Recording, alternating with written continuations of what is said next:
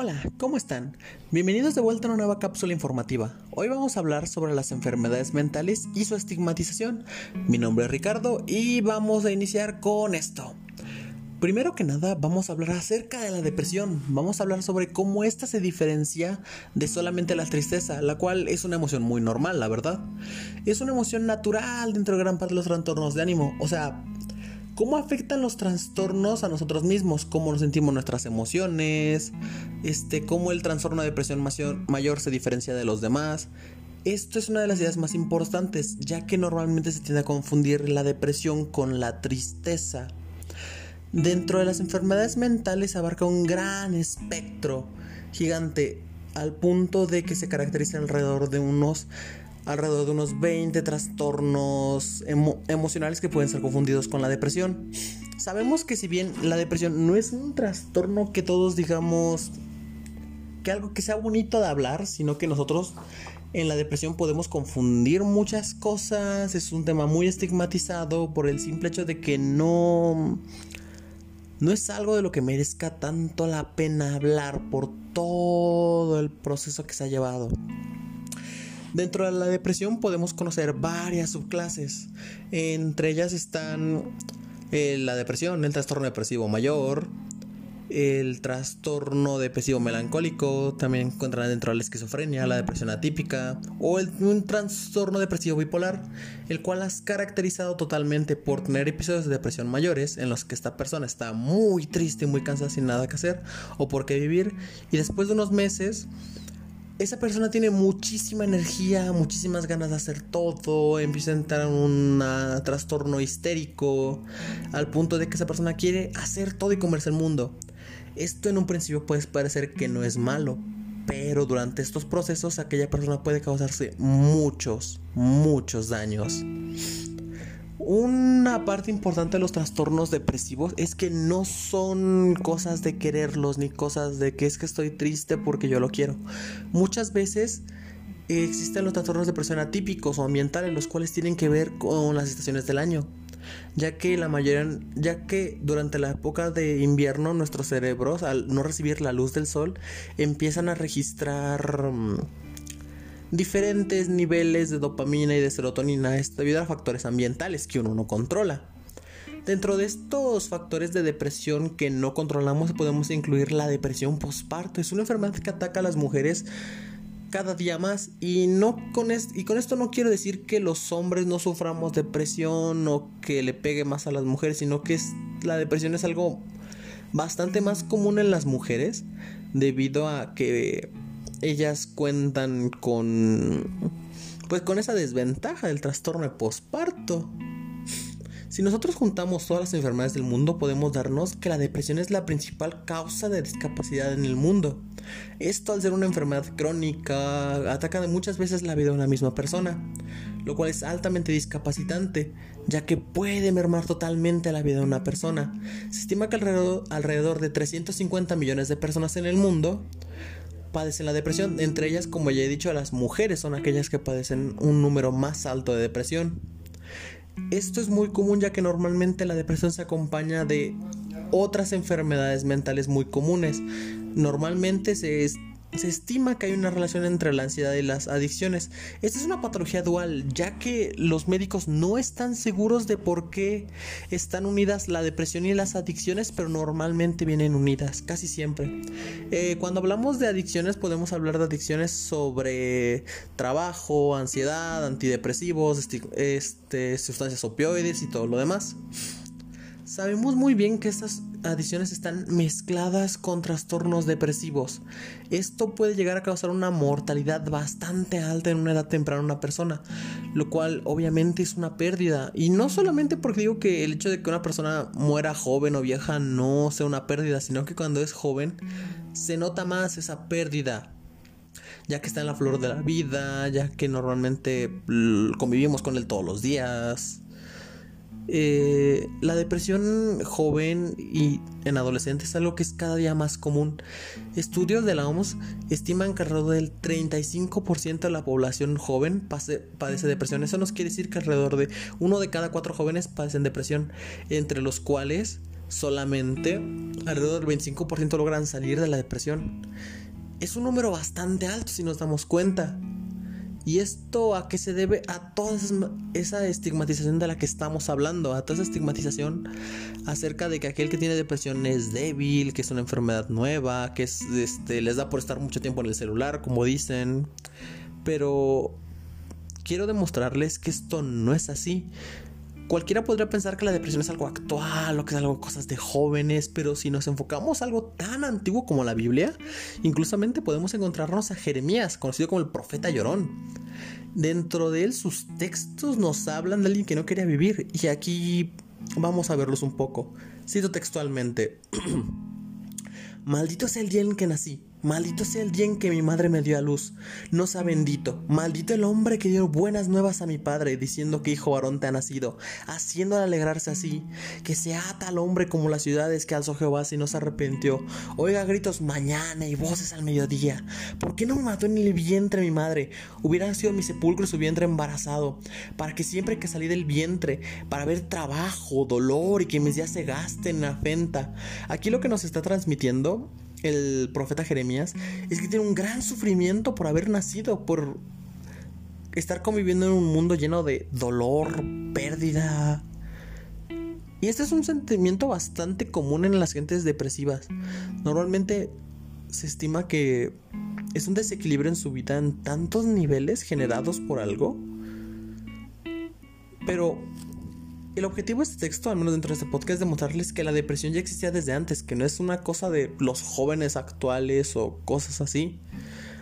Nosotros tenemos que aprender a diferenciar de la depresión y otros trastornos característicos que acompañan la depresión, ya sea desde una tristeza normal, donde nos levantamos, estamos tristes o por factores externos, o incluso que solamente porque estemos tristes ese día. Cosas, por ejemplo, eh, normalmente en los eh, hay que aprender a diferenciar entre la depresión y estos trastornos debido a que se clasifica en niveles.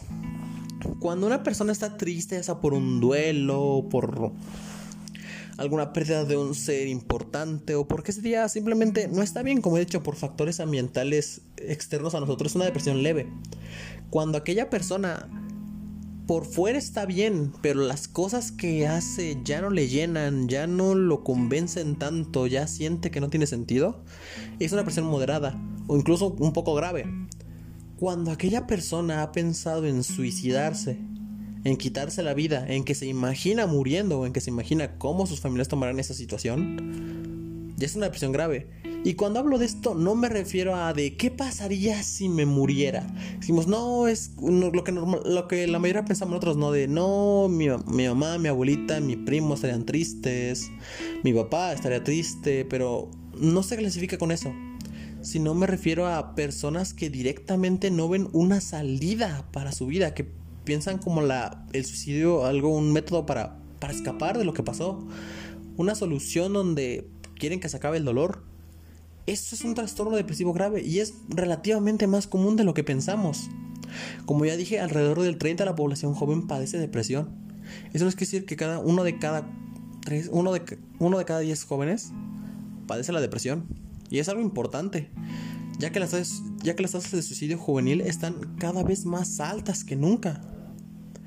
Tenemos que darnos cuenta que la depresión no es solo una cosa para llamar la atención, que no es una estética, que un estilo que podemos adoptar solamente para que nos hagan caso.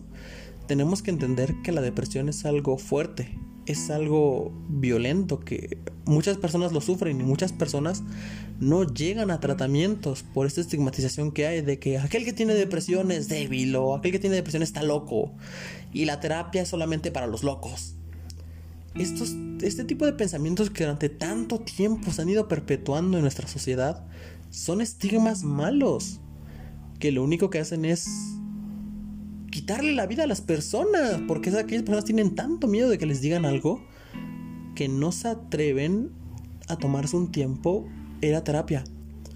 Era terapia y ver que, que está bien, que está bien no estar bien, que está bien estar triste, que está bien pedir ayuda, porque simplemente no puedes con tu cabeza, no puedes con los pensamientos que llegan de vez en cuando.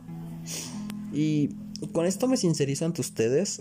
el ir a depresión, el convivir con alguien que tiene depresión, es algo altamente complicado. Y no por el hecho de que tenga depresión que me arruine mis días o que es que está triste todo el tiempo, no, sino que es una persona que no puede ver una solución más allá de de la muerte, es una persona que las cosas que antes hacía ya no le llenan y eso lo mata por dentro. Eso le duele, lo odia con toda su alma el que no llena las cosas por dentro, pero a la vez está tan desesperado que no sabe ni cómo pedir ayuda, que no sabe qué hacer. Como les dije, me quiero sincerar en este espacio con ustedes y... Ah, yo tuve una pareja que tuvo depresión. Eh, llegó a intentar suicidarse dos veces. El hecho es que su depresión se agravó porque en la escuela no contaba con el apoyo suficiente. Y no el apoyo de sus amigos, sino el apoyo de, esa visibilización. Porque la mayoría de la gente en este ambiente cuando ve a una persona depresiva, piensan que está fingiendo. Piensan que está loca y que no puede con su vida, que es alguien menor que ellos. Y esto, el ver cómo ese tipo de personas con esos pensamientos que se perpetúan, porque quitemos que las personas sean buenas o malas, que no la quieran o que sí la quieran, sino es que ese tipo de pensamientos, ese tipo de estigmas, matan a las personas, es la realidad.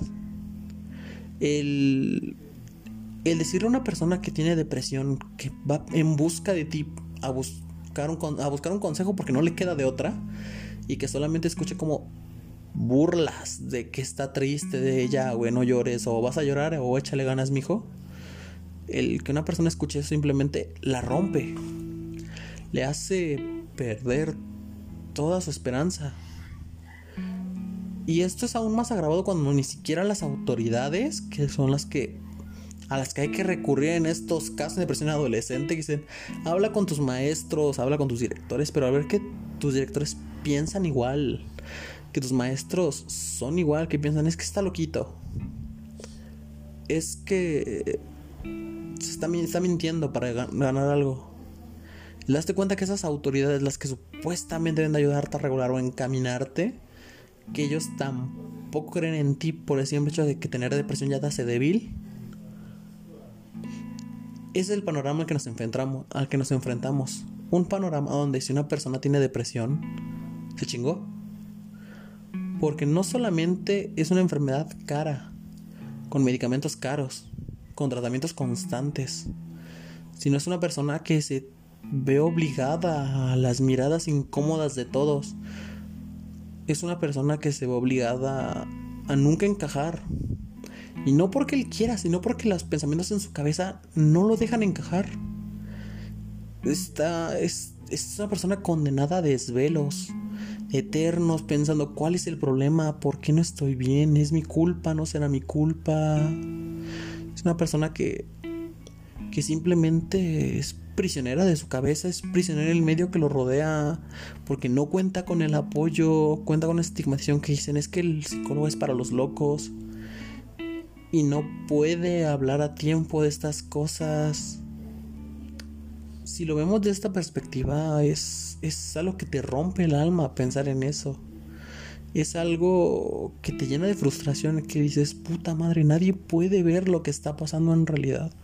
Todos se quieren ir con la finta o o todos siguen esa excusa barata de que es que está loquito y no puedo ayudarlo. Es incómodo estar con alguien con depresión. Sí, lo sé, es incomodísimo. Es doloroso, es, es cansado en sí.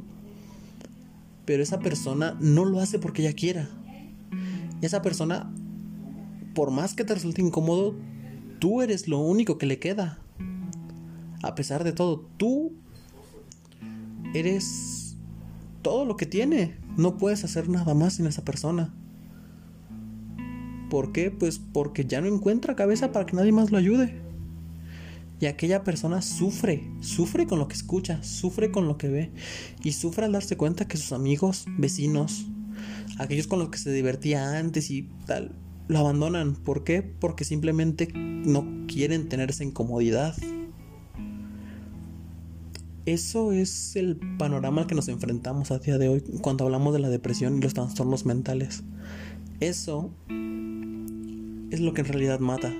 La falta de apoyo, el mirarlos como loquitos que no pueden defenderse a sí mismos, es lo que es el mayor enemigo al que se enfrentan. Pero bueno, ah, un momento. Esto antes esto de decir que no todos son noticias malas. ¿Por qué? Por una cosa muy buena que se llama la visibilización en los medios. No me refiero a campañas de salud, sino me refiero a personas que antes han sufrido esto y que no quieren dejar solas a más personas como ellos. ¿Qué tipo de personas son estas? Pues los artistas muchas veces. A día de hoy contamos con una visibilización, en la depresión y los trastornos mentales bastante más interesante en cuanto a personas jóvenes. Tenemos varios ejemplos, por tenemos varios ejemplos. En la música tenemos ejemplos como Billie Eilish, una adolescente que cantaba para otras adolescentes que tenían depresión, que no le gustaba su cuerpo, que sentía mal por lo que pasaba en su cabeza.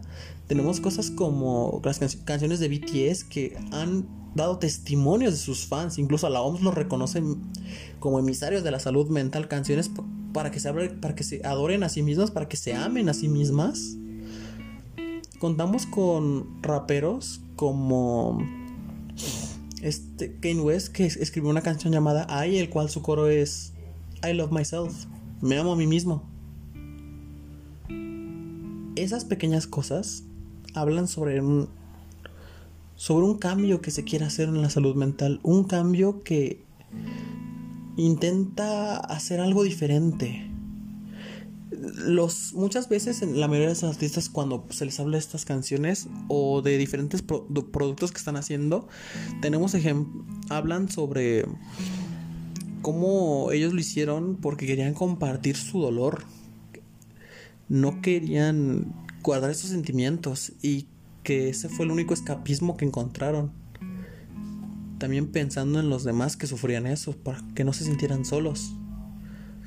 En otros medios contamos con más presencia, por así decirlo, en la y esto es algo tan increíble porque contamos con presencia incluso en canales para niños. En Cartoon Network se emite una serie llamada Steven Universe.